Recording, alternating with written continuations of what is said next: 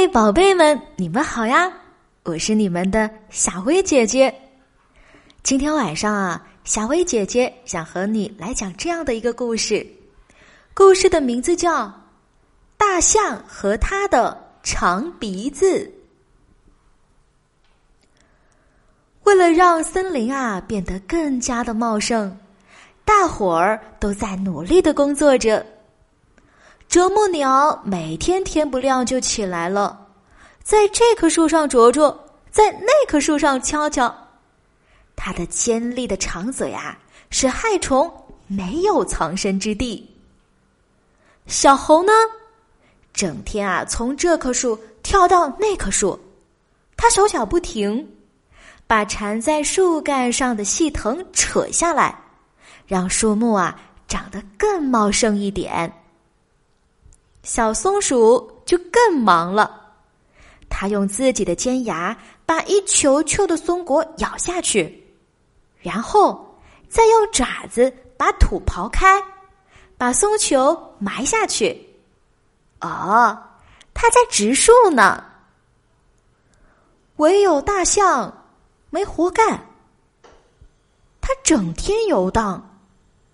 大家问他为什么不干活？他说：“我没有啄木鸟的长嘴，也没有猴子的巧手和松鼠的尖牙利爪，我能干什么呢？”有一天啊，大象被地上的枯树干绊了一跤，他气急了，就用鼻子卷起枯树干，把它扔得远远的。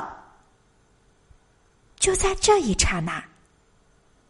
大象发现自己有鼻子了，有细长而有力的鼻子。他高兴的告诉啄木鸟、猴子、松鼠：“我发现我有鼻子了。”大伙都不明白，都笑了起来，说：“你本来就有鼻子呀。”“对，但我忘了我有鼻子了。”忘了我的鼻子也能干活，大象高兴地说。于是，他用鼻子卷走了森林里横七竖八的枯树干，给小松鼠腾出了更多的播种的地方。